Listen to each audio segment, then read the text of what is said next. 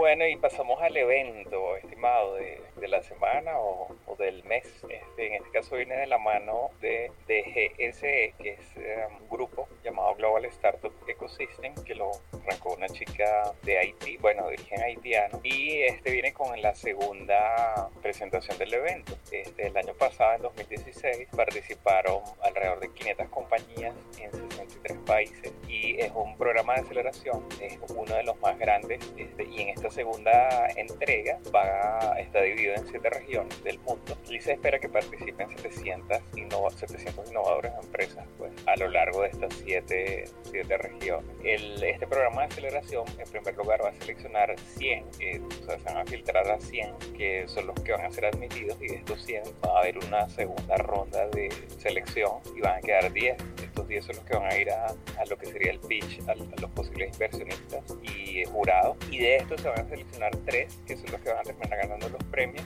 de publicidad y potencial inversión. Las regiones sea, donde se puede inscribir, que es el link que va a publicar Renier, es América, o América para sería Estados Unidos y Canadá, África, Asia, el Caribe, Europa, lo que es LATAM, que somos nosotros, Latinoamérica, y lo que sería el medio este y Asia, que es MENA, no zona MENA. Este, entonces, bueno, se pueden inscribir en cualquiera de estos botones que les va a aparecer, dependiendo de su región, obviamente. Y bueno, participen que todavía hay, hay puestos.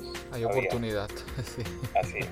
Bueno, esperemos a ver eh, si sale algún seleccionado que represente pues a Latinoamérica y ya están estos, quizás alguno de estos mismos 35 jóvenes pueda estar participando también allí. Y muy importante en este tipo de eventos que parecieran como muy complicados porque como, claro, se compite contra 2000 más o contra 1000 más, pero la experiencia de participar creo que es una de las cosas más valiosas para, para los que de alguna u otra manera estamos involucrados en temas de emprendimiento. El aprendizaje que uno saca a partir de esas aplicaciones, de, de participar en hackatones o en eventos como este, es creo que lo más enriquecedor, aunque no, digamos, ganemos el premio final, por llamarlo de alguna forma, ¿no?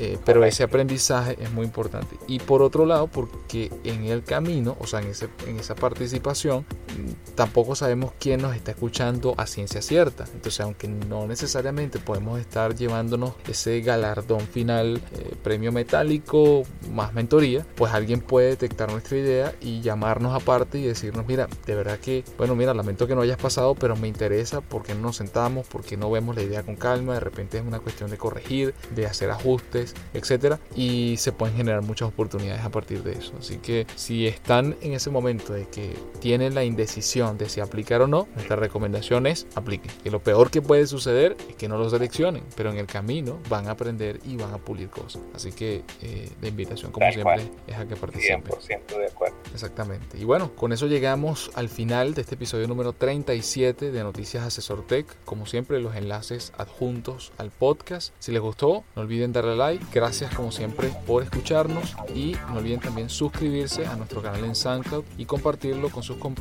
amigos y familiares. Nos escuchamos el próximo día lunes.